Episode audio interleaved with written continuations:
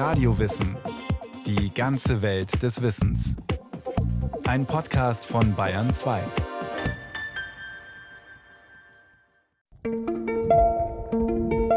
Im Bremer Wissenschaftsmuseum Universum können sich Besucher in eine überdimensionale dunkle Gebärmutter kuscheln und sich so zurückversetzen lassen in die Zeit vor der Geburt. Dem Glucksen, Gurgeln und Pochen zuhören und dabei dem Ungeborenen auf einem kleinen Bildschirm zuschauen, wie es im Fruchtwasser turnt und schwebt. Dabei ist es erst 40 Jahre her, dass wir uns bildhafte Vorstellungen von der Entwicklung des Menschen machen können.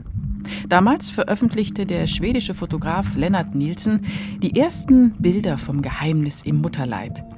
Es war eine Sensation. Davor spürte nur die Schwangere selbst, wenn sie nicht mehr allein in ihrem Körper war.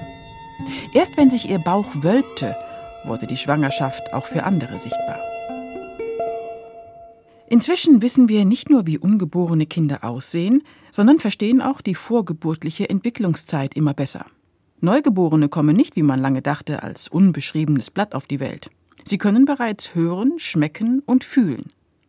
Vieles, was sie bei der Geburt und als Neugeborenes erleben, prägt sie für ihr weiteres Leben. Also ich kann hier fühlen, wo der Rücken liegt. Der liegt fast immer auf der kleinen Seite. Also da spüre ich was Festes. Ich kann die festen Teile unterscheiden vom, von weichen, wo ich stärker eindrücken kann, wo eben Fruchtwasser ist. Jetzt habe ich hier den Po. Ja, das ist der Po. Das spürt man schon, das ist so ein richtig, also ein harter Po. Tanja Kaller hat ihren Pullover hochgeschoben und tastet mit beiden Händen zärtlich ihren prall gespannten Bauch. Sie ist im achten Monat schwanger. Die Psychologin, Anfang 30, ist eine erfahrene Schwangere. Schließlich hat sie bereits zwei Töchter geboren. Jetzt schläft es gerade, aber wenn es jetzt wach wäre, dann würde es sich auch manchmal, wenn ich dann so ein bisschen fester zupacke, rumdrehen oder sich bewegen. Püpschen, wie sie das Baby in ihrem Bauch liebevoll nennt, ist eine richtige Schlafmütze. Nur wenn Tanja sich zur Ruhe legt, wird es munter und beginnt im Fruchtwasser zu turnen und zu strampeln. Bis zu 20 Stunden am Tag schlafen Ungeborene im Dunkel der Bauchhöhle. Und sie lassen sich dabei auch von der Geräuschkulisse in der Gebärmutter nicht stören, dem rhythmischen Dröhnen des mütterlichen Herzens, dem Pochen ihrer Schlagader direkt hinter der Fruchtblase und dem Gluckern des mütterlichen Darms. Ein entspannter, ein wärmender Körper einer Mutter, die sich in ihrem sozialen Kontext, aber in sich selbst auch wohlfühlt, ist das beste soziale Umfeld eines Kindes in der pränatalen Zeit. Der Psychologe und Babytherapeut Thomas Harms hat in der Bremer Säuglingsambulanz auch schon Kontakt mit werdenden Müttern. Ich fühle mich als Mutter in einer Schwangerschaft wohl. Da muss ich mir im engeren Sinne emotional um die Versorgung meines Kindes keine Gedanken machen. Es ist quasi die Spiegelung dieser Erfahrung des Kindes in aller Regel. Die schwangere Frau ist das erste Zuhause jedes Menschen. Ihr Körper ist nicht bloß ein Brutkasten, in dem neun Monate lang ein genetisches Programm abgespult wird, an dessen Ende ein Säugling entsteht. Die pränatale Forschung zeigt inzwischen, dass nicht alles, was angeboren ist, genetisch vererbt wurde. Vielmehr kann es auch während der Schwangerschaft im engen Austausch mit dem mütterlichen Umfeld erworben sein. Ein Beispiel sind die Kinder, die nach dem Hungerwinter 1944-45 in den Niederlanden geboren wurden. Ihre hungernden Mütter bekamen während der Schwangerschaft zu wenig Nährstoffe, um ihre Ungeborenen ausreichend zu versorgen. Die Kinder erkrankten dann auffallend häufig an Diabetes und haben dieses Risiko inzwischen sogar an ihre Enkelkinder vererbt. Das ungeborene Kind lebt körperlich und seelisch durch die Mutter. Es ist eingebettet in ihr Gefühlsleben. Körper und Psyche sind untrennbar miteinander verbunden und die psychische Entwicklung eines Kindes setzt nicht erst ein, wenn sich sein Sprachvermögen oder Bewusstsein bildet. Man muss zwei Gedächtnisformen unterscheiden. Das Sprachgedächtnis, das zeitlich organisiert ist, gestern oder vorgestern war das und das, und ein Erlebnisgedächtnis oder Körpergedächtnis auch, wo vorsprachliche Erfahrungen abgelagert sind. Frühere Forschung hat sich vor allem auf dieses Sprachgedächtnis oder symbolische Gedächtnis bezogen und in den letzten Jahren ist aber in gleicher Weise das vorsprachliche Gedächtnis, was wir eben auch mit allen Tieren gemeinsam haben, erforscht worden. Und wie Tiere erleben auch Kinder vor der Geburt. Der Unterschied ist, sie können es nicht reflektieren. Das beginnt erst mit der Sprachentwicklung. Der Heidelberger Psychoanalytiker Ludwig Janus ist ein Pionier auf dem Gebiet pränataler Psychologie. Gespräche mit Klienten haben ihn schon vor vielen Jahren auf die wichtige Rolle vorgeburtlicher Erfahrungen und der Geburt aufmerksam gemacht. Aktuelle Ergebnisse der Säuglings- und Gehirnforschung und Tierversuche stützen inzwischen seine Beobachtungen aus der Praxis. Mit dem 3D-Ultraschall kann man das Kind vor der Geburt beobachten und kann eben sehen, dass seine Mimik Gefühle widerspiegelt, Unmut oder Zorn oder Lächeln oder Wohlbefinden oder Anspannung, so dass die Annahme eigentlich nicht mehr spekulativ ist, dass das Kind vor der Geburt die basalen Gefühle erlebt. Auch wenn Erwachsene sich an diese Erfahrungswelten im Uterus nicht mehr bewusst erinnern oder sie gar in Worte fassen können, leben die Bilder, Empfindungen und Körpergefühle aus dieser Zeit in jedem von uns weiter und prägen die Grundstimmung des Lebens. Der Mensch kann sich nur in der Beziehung entwickeln, von Anfang an. Schon wenige Stunden nach der Verschmelzung von Ei und Samen informiert der Keimling den weiblichen Körper über seine Existenz, der sich daraufhin hormonell auf die Schwangerschaft einstellt. In den nächsten Tagen teilt sich der kleine Organismus mehrfach und wird durch eine Art tropische Miniatur-Tiefseelandschaft aus dem Eileiter in die Gebärmutter gespült. Dort nistet er sich für die nächsten neun Monate ein, falls der weibliche Organismus das zulässt. Aus den inneren Zellen des Keimlings entwickelt sich das Kind, während sich die äußere Schicht zum Mutterkuchen, also der Plazenta, ausbildet, die am mütterlichen Organismus andockt. Sie ist die Brücke zwischen dem Blutkreislauf der Schwangeren und dem des Embryo, der über die Nabelschnur mit ihr verbunden ist.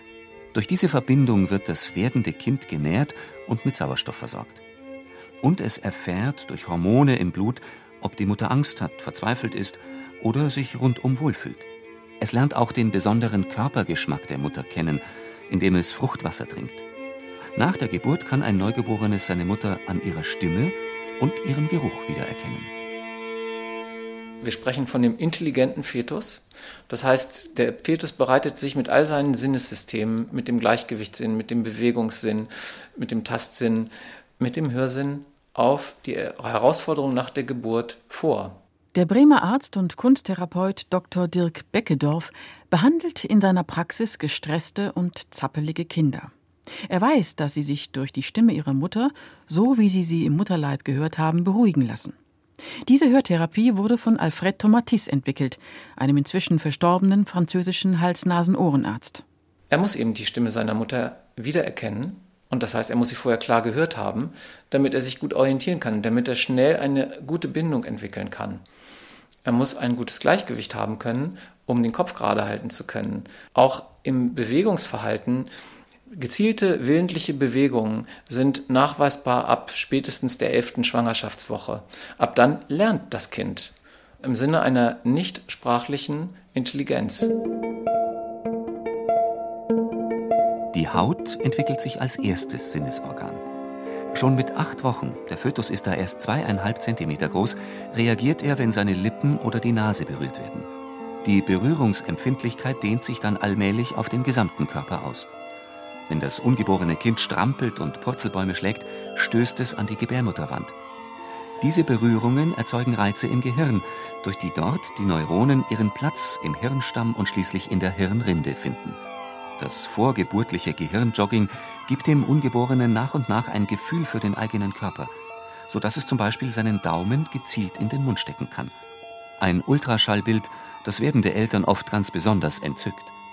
Der Göttinger Neurobiologe Gerhard Hüther erklärt das Wechselspiel von Organ- und Hirnentwicklung an einem besonders drastischen Beispiel. Nehmen wir ein Beispiel wie, das kann ja passieren, dass ein Embryo keinen Arm hat. Die Kontergan-Geschädigten beispielsweise sind ja so zur Welt gekommen. Dann kommt auch vom Arm natürlich kein Erregungsmuster ins Hirn, weil da nichts bewegt werden kann.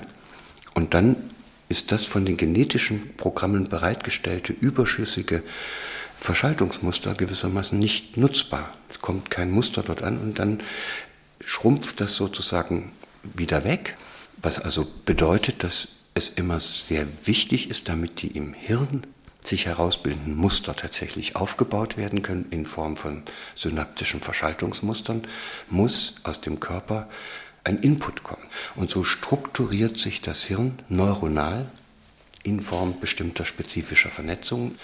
Und das bedeutet auch, dass jedes Kind, was zur Welt kommt, ein Gehirn hat, was ganz optimal und einzigartig an diesen Körper angepasst ist. Bis zur 20. Schwangerschaftswoche, der Fötus ist dann etwa 20 cm groß und wiegt 250 Gramm, sind alle Hirnstrukturen anatomisch angelegt. Die Mehrzahl der Gehirnzellen, die wir im Leben brauchen, entwickelt sich also in der ersten Hälfte der Schwangerschaft. Und nicht nur das. Die Natur ist in dieser Phase sehr verschwenderisch mit Nervenzellen. Ein Drittel zu viel Nervenzellen werden in der vorgeburtlichen Phase durch die Wirkung der genetischen Programme bereitgestellt, ähnlich wie bei einem Bildhauer, der einen riesen Kloß erstmal nimmt, aus dem er dann was machen will. Wie sich dieser Riesenkloß dann gestaltet und vernetzt, hängt wesentlich davon ab, wie die Bezugspersonen mit dem Baby nach der Geburt umgehen, ob sie zum Beispiel mit ihm eine verlässliche und anregende Beziehung aufbauen. Tanja und ihr Mann Christian freuen sich auf ihr gemeinsames Kind. Ob es ein Junge oder ein Mädchen wird, wissen sie noch nicht. Sie wollen sich überraschen lassen. Von Schwangerschaft zu Schwangerschaft spürt Nadja die Lebenszeichen der kleinen Gäste in ihrem Leib deutlicher. Püpschen machte sich bereits in der 17. Schwangerschaftswoche bemerkbar sechs Wochen früher als das erste Kind. Das ist so ein ganz sanftes berührt werden von innen. Das ist ganz schwierig zu beschreiben. Das erste Mal ist sehr, sehr, sehr zart, wie so ein ganz sanftes Kratzen, das man auf einmal von innen an sich spürt. Und so ein Entlangstreichen. Ich musste wirklich dann auch hinspüren und überlegen, ist es das, ist es das? Aber dann war ich mir relativ schnell sicher, das ist es. Manchmal redet die ganze Familie mit Püpschen und die zweijährige Schwester klopft an Mamas Bauch und sagt: Hallo, hörst du mich? Auch Tanja unterhält sich mit Püpschen immer wieder mal laut. Und sie kann gewiss sein, dass Püpschen ihre Stimme nach der Geburt wiedererkennen und sie vor allen anderen Stimmen bevorzugen wird. Das Ungeborene scheint drinnen auf das zu lauschen, was draußen vor sich geht. Der Arzt und Kunsttherapeut Beckedorf. In den ersten drei Monaten der Schwangerschaft werden alle Grundstrukturen des Innenohres angelegt und im groben auch fertig. Im zweiten Drittel der Schwangerschaft erwacht das Innenohr zum Leben, das heißt die eigentlichen Hörsinneszellen, die Haarzellen, sind nachweisbar und fangen mit elektrischer Aktivität an und etwa im sechsten bis Anfang siebten Monat geht das Gehör online. Das heißt, jetzt ist auch die Verbindung zwischen Innenohr und Gehirn funktionsfähig. Das heißt, sicher nachweisbar kann das Kind im Mutterleib in den letzten drei Monaten hören. Das Ungeborene erfährt Klang, Rhythmus und Melodie der Mutterstimme und verknüpft diese mit der Stimmung und den Gefühlen der Mutter. Das ganze Gefühlsspektrum spiegelt sich in der Stimme wieder. Man spricht von Hintergrundgefühlen, die wir haben. Wir bewegen uns die meiste Zeit unseres Lebens gar nicht in klar abgegrenzten Gefühlszuständen wie Freude oder Ärger, sondern wir haben eine bestimmte Gestimmtheit, diese Gestimmtheit macht die Färbung, die Atmosphäre unseres Lebens aus. Und diese Grundstrukturen, diese Färbung des Lebens entsteht in den ersten Monaten im Mutterleib und nach der Geburt. Obwohl sich die Stimme der Mutter für die Ungeborenen ziemlich hoch und piepsig anhört, erkennen sie sie nach der Geburt wieder. Sie erinnern sich auch an ihre Vorlieben für bestimmte Musik oder Geräusche. Und sie lassen sich damit gut beruhigen. Das kann das Brummen des Computers sein, mit dem die Mutter arbeitete, wie eine amerikanische Wissenschaftlerin berichtete. Das Ungeborene spürt, bei welcher Musik sich bei der Mutter die entspannte, wohlige Stimmung breitmacht und wird davon wohlig angesteckt. Später, im Babyalter, erinnert es sich unbewusst an diese angenehme Stimmung.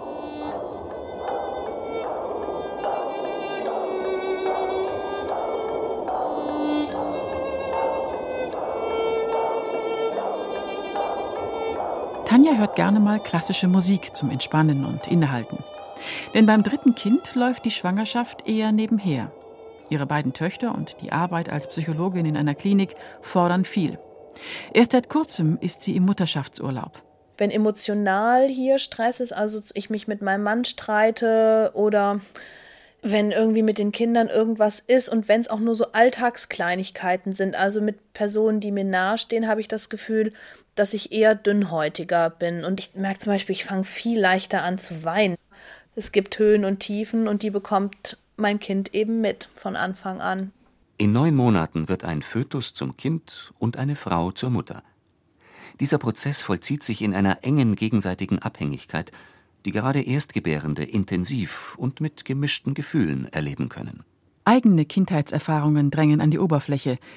Die Auseinandersetzung mit der Mutterschaft und die angstbesetzte Frage, fühle ich mich der Verantwortung als Mutter überhaupt gewachsen? Diese ambivalenten Gefühle sind normal. Auch ist nicht jedes Kind von Anfang an willkommen, nicht jede Partnerschaft ideal und nicht alle Schwangeren schweben auf Wolke 7. Darüber hinaus stehen manche Frauen unter Dauerstress, trauern um den Tod eines Angehörigen, müssen eine Trennung verkraften, erleben gewalttätige Ehemänner oder haben finanzielle Sorgen. Auch die zahlreichen Angebote vorgeburtlicher Diagnostik, angefangen vom Ultraschall bis zur Fruchtwasseruntersuchung, verunsichern oft mehr, als dass sie Frauen stützen. Was wir mittlerweile wissen, ist, dass zum Beispiel ein erhöhtes Angstaufkommen der betroffenen Mütter in der Schwangerschaft, vor allen Dingen wenn sie längerfristig wirken, nicht akut, sondern über Wochen und Monate hinweg, bestimmen quasi die Qualität auch des Lebensumfelds des Kindes mit. Wir wissen, dass diese Stresshormone auch das Kind erreichen, dass sie auch die Feinjustierung des sich entwickelnden Gehirns des Kindes auch ganz massiv bestimmen, so dass man sagen kann, eine Eichung des Kindes auf ein bestimmtes Stressniveau findet in dieser pränatalen Zeit eben statt. Das heißt, dass die Gewohnheit des Kindes, die Bahnung, dass quasi hohes Erregungsaufkommen schon in den ersten Lebensmonaten ein Normalzustand ist, setzt sich in der nachgeburtlichen Zeit weiter fort. Eigentlich ist der Fötus vor kurzzeitigen Belastungen gut geschützt. Doch ständige Bombardements mit den Stresshormonen Cortisol und Adrenalin überrennen die Schutzmechanismen der Plazenta. Das Ungeborene lernt mit der ständigen Übererregung umzugehen, indem es mehr hemmende als aktivierende Netzwerkverbindungen im Gehirn schafft. Nach der Geburt sind solche Babys oft unruhiger, schreien viel und sind dadurch für die Eltern eine große Herausforderung.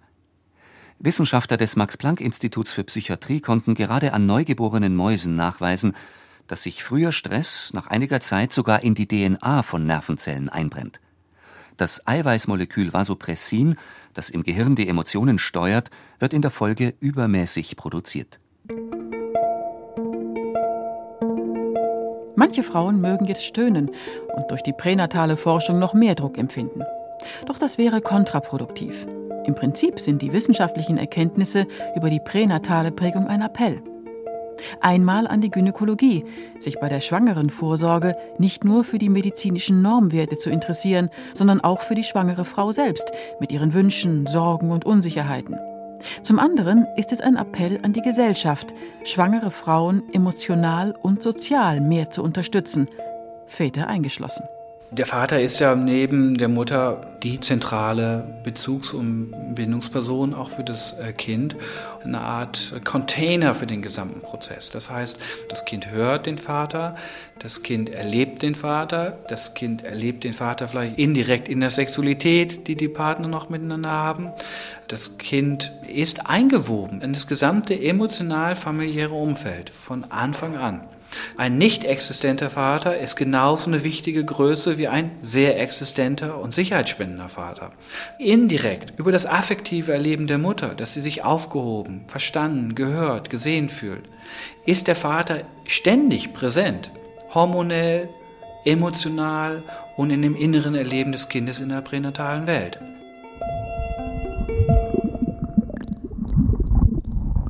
Immer wenn ich komme oder meine Hand kommt, dass es dann plötzlich aufhört, äh, sich zu bewegen. Und jetzt kann man natürlich sagen, was ist das da? Ich interpretiere das als eine besondere Aufmerksamkeit gegenüber seinem zukünftigen Vater. Ist das ja noch jemand, wer das wohl ist, ja?